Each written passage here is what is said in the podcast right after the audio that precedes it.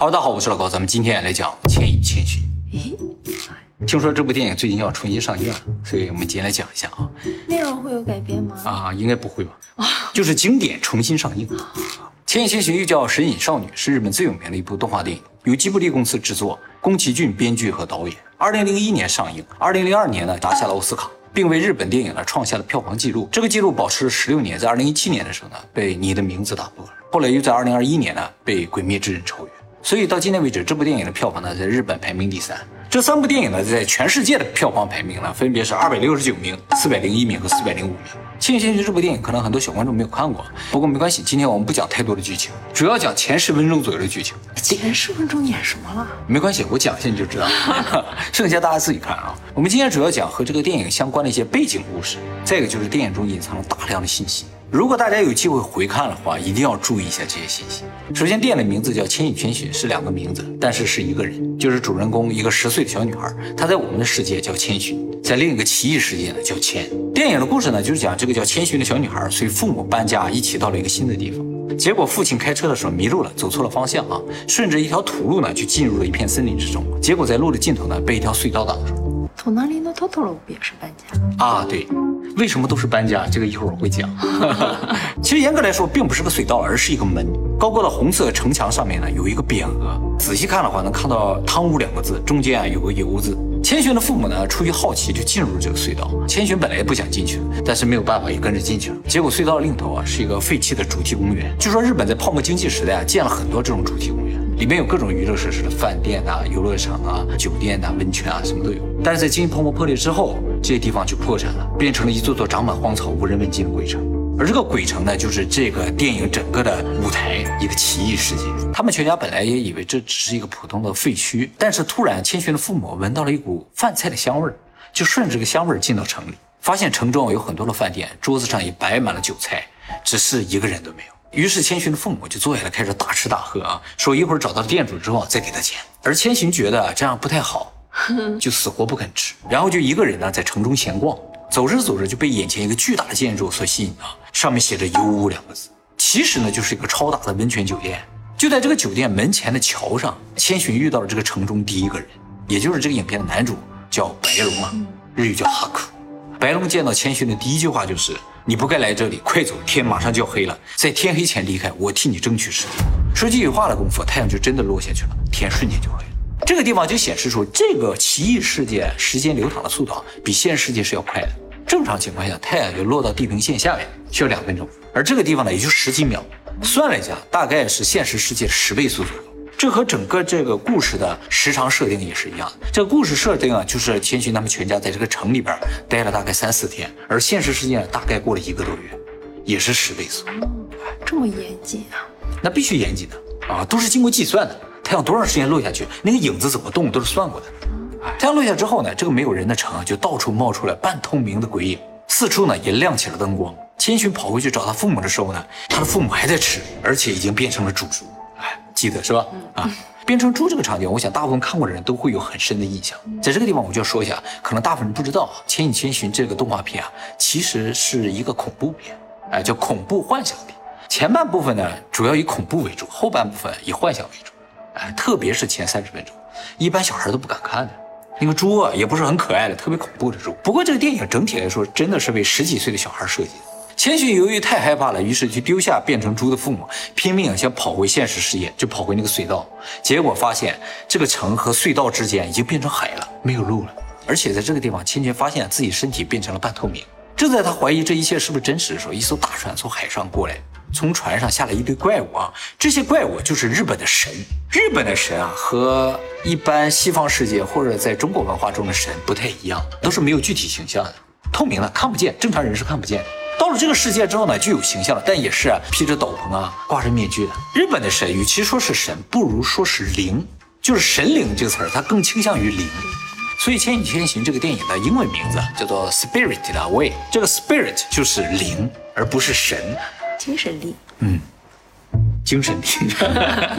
千寻不知道他们是神呢，就特别害怕。这时候白龙出现了，给他带一点吃的，说：“你不吃东西啊，就会消失，你身体变透明了，吃了东西就不会了。”而且白龙还告诉他说：“如果你想在这个世界里活下去啊，就必须找到一份工作，不然的话就会被这个世界的管理者叫汤婆婆变成动物。这跟我们现实社会的设定一样啊，现实社会的设定也需要吃东西，也需要工作啊。啊，也是啊，对对，这一点是一样的。这个小镇呢，其实是以油屋这个温泉酒店为中心的这么一个世界。而千寻呢，确实没有别的选择，自己也回不去，父母也变成了猪，只好跟着白龙回到了油屋，找了一份工作。在那里工作呢，是要签份契约的。这个契约呢，会剥夺你的名字，所以只要在那个城里工作的人都不记得自己的名字。千寻呢，也没了自己的名字，变成了钱。记不得呀，还是丢掉了？在这儿的工作呢，就会给你个新名字，但渐渐的你就会忘记自己的名字，是这样一个设定。当你想起自己名字的时候，你就会回到现实世界了。我们要讲的电影剧情大概就到这儿了。然后呢，就是千寻一个人在这个妖魔鬼怪的世界里不断的工作，不断的成长，最后返回到现实世界这么一个故事。好，首先我们来说一下汤婆婆，就是这个妖魔鬼怪世界的管理者。这个汤婆婆是个女巫，就意味着她不是神，也不是灵，她是人。一个会魔法的人，她有个双胞胎的姐姐叫钱婆婆，长得一模一样，连首饰装扮都一样。这个汤婆婆表面上看上去是一个非常严苛、不通人情的人，但其实啊，这个人不错的。这个油污呢，也绝对是个良心企业，只要你肯努力，他就会给你一份工作，而且给员工提供比较好的居住环境啊，他们都住在这里嘛。不管是新人还是老人，也都一视同仁。对于一些无理取闹的客人呢，汤婆婆还当面出来处理，不会为难自己的员工了。这是现在很多现实企业都做不到的事情。而这个巨大的温泉酒店里面有很多的工作人员，看上去样子都怪怪的啊，其实是两种动物：蛤蟆和鼻涕虫。男的都是蛤蟆精，女的都是鼻涕虫精。好问题来了，为什么是这两种动物？为什么男的都是蛤蟆，女的都是鼻涕虫呢？导演为什么这样去设计这个事情呢？是有个非常神的理由的。宫崎骏在这个影片里埋下了很多对吉卜力的讽刺，就是对他自己公司的讽刺，其实也体现出了一个艺术家和商人之间的矛盾。吉卜力的初代社长叫做德间康快，是日本非常有名的媒体大亨，在两千年时候离世。现在的董事长呢叫铃木敏夫，是日本著名的电影制作人。宫崎骏呢是这个德间康快一手培养起来的，而宫崎骏和吉卜力的继任者就是铃木敏夫关系不太好。因为铃木敏夫啊是一个商人啊，他对于作品的要求更多是出于牟利的角度出发，而宫崎骏呢则倾向于艺术本身，所以两个人经常意见不合。但是宫崎骏作为吉卜力的导演，又必须听从公司的安排，于是就把自己很多的不满埋藏在了自己的作品里。比如说，这男性为什么是青蛙？宫崎骏在他的采访中有回答说，青蛙这个设想主要来自于德间社长的葬礼，在这个葬礼上，有很多跟吉卜力有关的人都来参加，包括很多媒体大佬，甚至日本的首相都来参加。说白了，这些人呢都是靠吉卜力赚大钱的，或者是吉卜力的大金主。他说这些人啊，个个脖子粗脑袋大，从背面看上去就像一个个大青蛙。他说这些人无视艺术，只关心金钱。他的青蛙的设计就来自于这个印象。而这些女性的鼻涕虫是谁呢？就是吉卜力的工作人员。大家可能不知道啊，在两千年左右的时候，吉卜力的工作人员大部分是女性的，就是画师。其实以前不是这样的，以前大部分画师都是男性。但是由于吉卜力开始转型成一个牟利的公司，所以很多追求艺术的男性画师啊，纷纷离开了吉卜力。而吉卜力呢，更多的采用的就是刚刚进入社会、工资又比较低的这种女性画师。你大学院的同学是不是就是画师？是啊，啊，算一份兼职。嗯，对，不太容易赚钱的工作。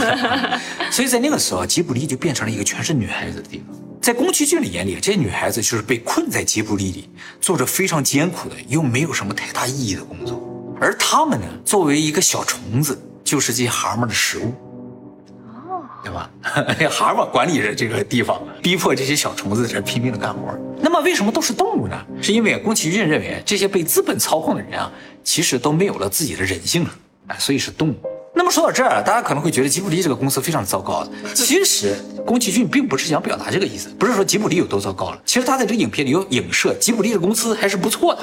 啊，就刚才我说了嘛，他们会不会建这个油屋啊，是相当不错的。只是他想说，在社会中啊，人待的时间长了，渐渐啊就会被利益啊、权力所吸引，忘记了自己真实的身份和姓名。所以影片中在说，你在这干活，渐渐就会忘记自己是谁吗？哎，就是这个意思。那么深啊。啊。儿子是吧？而在影片结尾的时候，主人公想起了自己的名字，才回归到自己真实的世界当中。所以这些设定啊，不是没有意义，也不是随便设定的。而这个设定呢，吉卜力老板是不知道的，而是《千与千寻》上映很多年之后，这宫崎骏说的。而宫崎骏说啊，我也不是说一开始有瞒着他们。我跟很多采访的公司啊都有表达过这个意思，只是啊他们都没有爆出来。哦，不敢得罪采访。对，很多相关的报道啊，都是要通过一些大财阀的审阅才能够发出去的。而这个信息是怎么爆出来的？是有一本书叫做《千寻的大冒险》在这里边写的。这个《千寻的大冒险》就是说，宫崎骏冒险在这个影片中插入了很多讽刺自己公司的东西。那这个书为什么能出版呢？是因为这是一个非常小的出版社出版，不在他们老板的这个势力范围之内了，就得以出版。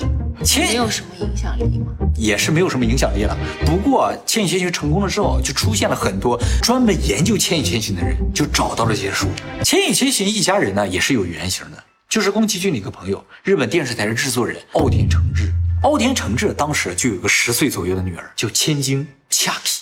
宫崎骏是怎么接触到这个千金的呢？是当时啊，宫崎骏作为一个五十岁左右的人，要做一个面向小孩的这个动画片嘛。就需要更多的了解小孩，于是每年靠吉卜力赚钱的这些人啊，这些财阀也好，这些有权有势的人，就包括这个奥田诚志啊，就带着自己家的孩子在宫崎骏家里聚会，目的呢，就是为了让宫崎骏更多的接触这些小孩，更好的创作面向儿童的作品。但是在宫崎骏眼里啊，这伙人就是不顾自己孩子的感受，硬把他们拉到这里的一帮成年人，目的呢，就是为了让吉卜力赚钱。就像影片一开头，千寻的父母闻着香味就到城里开始大吃大喝。这就是金钱的诱惑嘛，他们就带着自己的孩子，不管这个孩子同意不同意，硬拖到这个世界里来。所以宫崎骏实质上就是在暗讽奥田诚志啊，为了赚吉卜力的钱，硬把女儿带来，让女儿在这里工作。对于这些小孩子来说，其实是一份工作，就像千寻在这个油屋里拼命的工作一样，也间接影射吉卜力这些女孩子画师是被这些利益熏心的人诱骗到这里拼命工作的。但是宫崎骏在影片的结尾也埋下了自己的祝福了。就是他用千寻在油屋里边努力工作，证明自己，最终在这个世界活下来，而且回到了现实世界，这样一个成功的案例，鼓励这些孤苦伶仃的小女生，这些画师，你们也可以通过自己的实力证明你们的价值。而宫崎骏是谁呢？宫崎骏就是那个白龙啊，不断的帮助千寻啊回到自己世界的这么一个倾向啊。而汤婆婆呢，就是铃木敏夫，那个上面飞扬跋扈的、特别严苛的这么一个老板。但这个老板不坏了，人品是不错的，但是利欲熏心呢，为了赚钱压榨这些人啊。他是这里面好感度最高的角色，没错。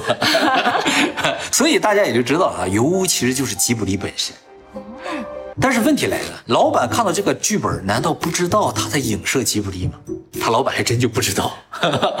哎，这是宫崎骏非常厉害的地方啊！就是当时说啊，一个非常成功的电影啊，必须能够影射一些社会现实。就是一个动画片也好，任何一个电影看完了，你不能让我觉得这就是一个编的故事，必须影射一些社会现实，批判一些社会现实，他才能够成功。而他老板觉得这个剧本在影射日本的娱乐业。就是无数的少男少女为了一点点钱，被迫呢在一个地方为一些妖魔鬼怪们服务。这妖魔鬼怪就是日本的权贵了，那也很贴切，很贴切。所以啊，宫崎骏在这个地方啊，用一个东西影射两个事情，而真正的目的啊，让大家看不见，不然的话，这个剧本不会通过的。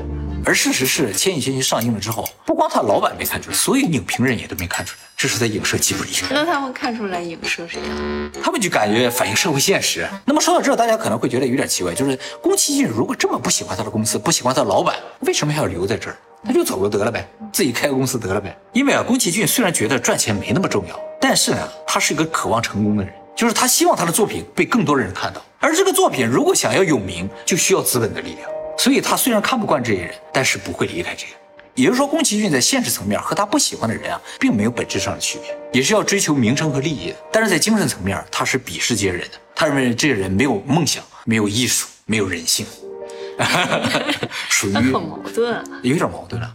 就是精神和肉体是分开的。其实大多数人都是这样，都是这样，是吧？啊，就是只要在社会里面工作的人，大部分都是志不同道合，并不存在那种非常理想的志同道合。就是觉得别人下三滥，自己也是渐渐会变成那种人，为了自己不得不那样。对，但是自己心里明白说啊，我和你的目的不一样，我有更高的追求，安慰自己，对我有更好的理想，是吧？那么下一个问题，为何千与千寻他们全家会误入这个世界？如果只是单纯迷路的话，那所有迷路的人都会进到这个世界吗？其实也不是这样的。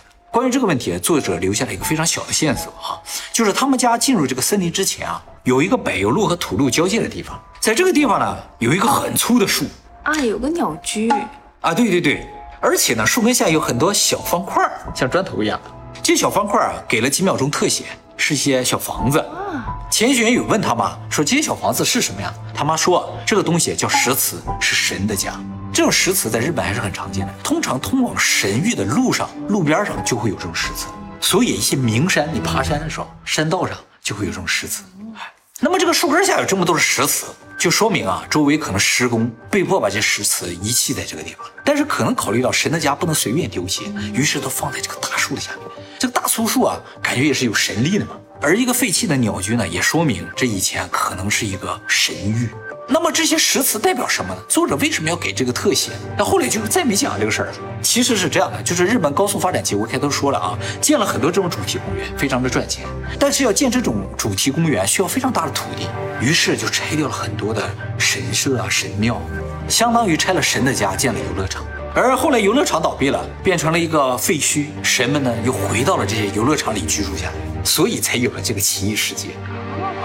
我想起来那个日本开盘的那个房子，就是寺庙卖了自己一半土地。对对对，啊，就是现在没有土地了，要建更多的房子，就必须把原先的神域啊一半割出来建自己的房子。他要把自己的寺庙稍微缩小一点。对对对。那么神的家被拆掉了，就意味着神没有了家。而千寻他们全家当时是搬家到一个地方去的路上，这一家人当时也没有家，意味着只有漂泊的人才会到这个世界。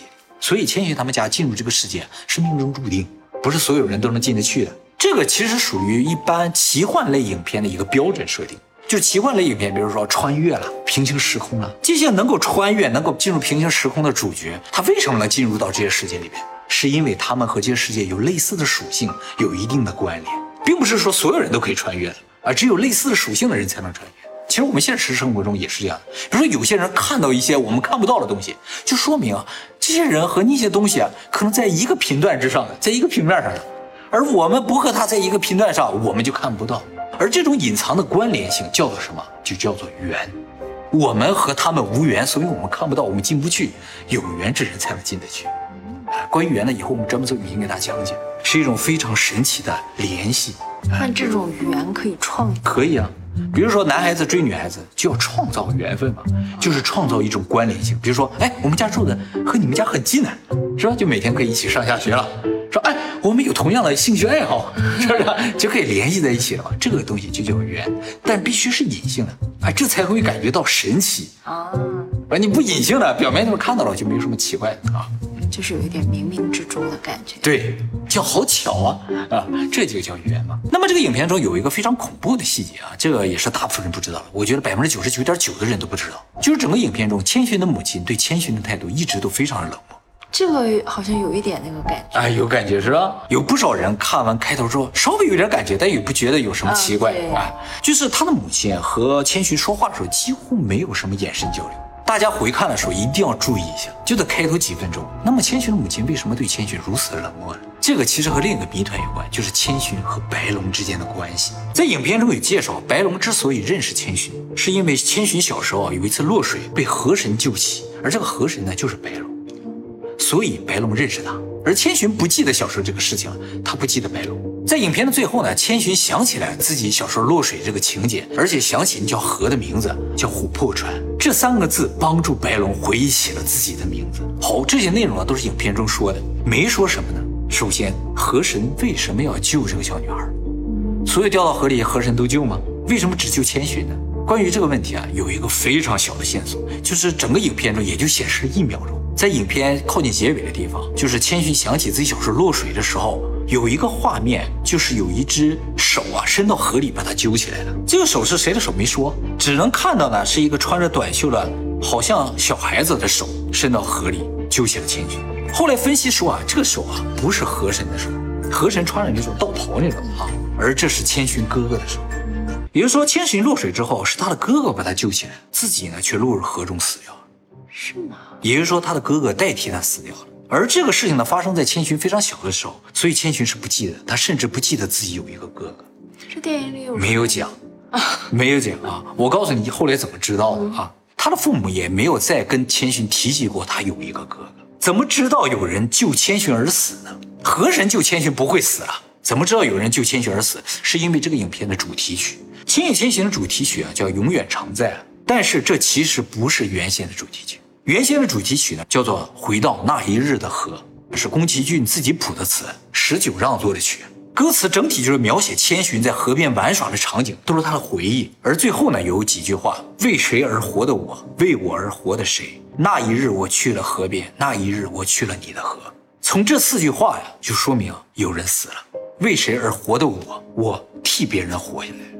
为我而活着的谁？这个是从他哥哥的角度来说的。这两句的，表现出确实是有人死掉了。而在日本传统文化当中，如果有人为他人而死，这种自我牺牲的人死后是会变成神的。哦，所以他哥哥为他而死，化作了琥珀川的河神，就是后来的白龙。所以他和白龙之间是兄妹之间的关系。而由于长子之死啊，从此千寻的母亲对千寻的态度就变得非常冷漠。千寻的母亲呢，虽然知道他儿子的死不能怪罪于千寻，但是他无法直视千寻，因为只要看到千寻，就会想起自己的孩子。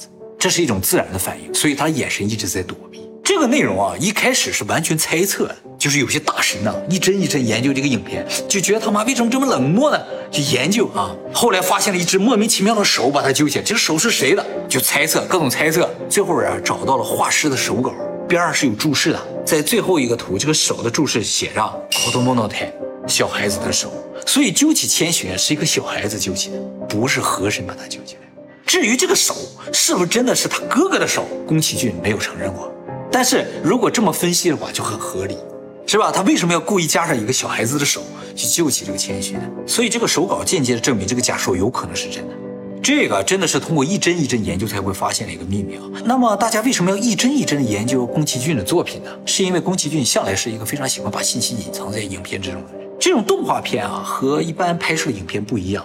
一般影片是用摄像机拍，动画片是一幅一幅画，所以每一帧都可以留下一些信息。你必须一帧帧的研究才能看到一些真相。而且宫崎骏是一个漫画家，相对于台词啊，他更倾向于用画面来表达自己想表达的一些信息。所以《千与千寻》啊，绝对是一部神作呀。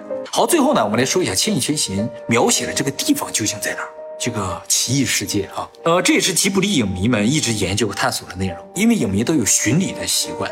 说他们喜欢的影片，就要到这个影片拍摄地去看一看。那些动画片的话，其实尤其是宫崎骏嘛，他说啊，我不制作我没有见过的地方，所以他的影片里边的一些场面啊，应该都是他亲眼见过的。按照那些东西来设计，首先就是整个这个小镇，说啊，比较像有三个地方，一个呢就是台湾的九份，嗯，去过这儿，去过是吧？这个叫阿美茶酒馆啊，特别的像啊。但是呢，宫崎骏没有承认过。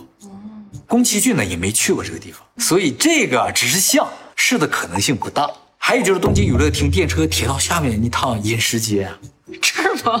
啊，说这儿有点像，特别像那些吃饭那些店。再一个呢，就是山形县有个叫银山温泉哦，对，哎，这个地方很像，对，这个地方下雪很漂亮，也是个温泉嘛。好，整个影片中最核心的建筑物油屋是哪儿呢？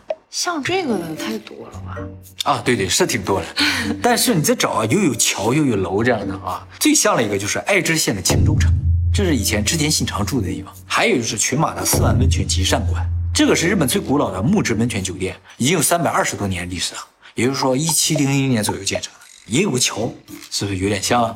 关键是啊，这个温泉宫崎骏去过，他承认啊，他承认。而且这个温泉酒馆有两个馆，一个新馆一个旧馆，中间啊有一个隧道相连。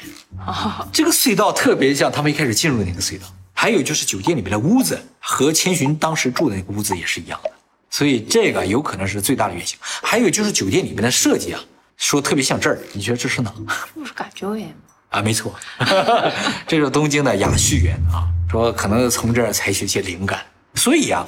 这个楼并不存在，这个小镇也不存在，是集合很多元素共同设计的。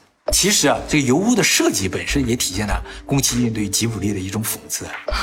是这样的，你不觉得这个楼有点怪怪的吗？它不是一个标准的日式建筑，下面有点，没错，下面有点正方，下面啊是用钢筋水泥土做的，上面是木质的。日本的楼啊不是这样的，日本的要不就是砖瓦的，要么就是纯木质的啊。这种楼啊，在明治时代很多见，叫做里洋风的楼。就是看到洋人建了一些楼，然后呢，我们在这个基础之上建造我们的楼，就是有一半像洋人楼，有一半像这个他们自己的楼。而宫崎骏认为啊，在当时就是日本做的动画片啊都是拟洋风的，就是看欧美的动画片成功了，于是日本就模仿这个动画片的形式，加入日本的一些元素，做出一些拟洋风的东西。他认为这个东西是不伦不类的，并不是日本人自己创造的。但是吉卜力认为没有问题，什么成功我们就模仿什么，也没错。也没错啊。那么最后啊，他们搬家要去哪儿？就说这个千寻的新家在什么地方？这个影片一直也没说。但是啊，在开头影片开车的时候，有一些车外的场景快速的闪过，网友就通过窗外一些景色分析啊，发现说应该在八王子方向，哦，这一模一样，一模一样的，是不是啊？啊，这个也是一模一样，在这路边有。其实啊，我发现了一个更直接的证据，就是我也在窗外发现了一个广告牌，增田屋啊，下面啊有一个电话号码，只露出了一点点，应该写的是零四二六。如果电话是零四二六开头的话，就是八王子。而且在这个时候，他爸爸说了嘛，我们快到了，那肯定就是八王子了，是吧？你这发现很直观，是不是没有那么浪漫？啊，没那么浪漫，他们这个找了很久，我想是吧？很厉害啊。那你的影片里有暗讽谷歌吗？我不说，我准备过几十年之后采访我的时候我就说。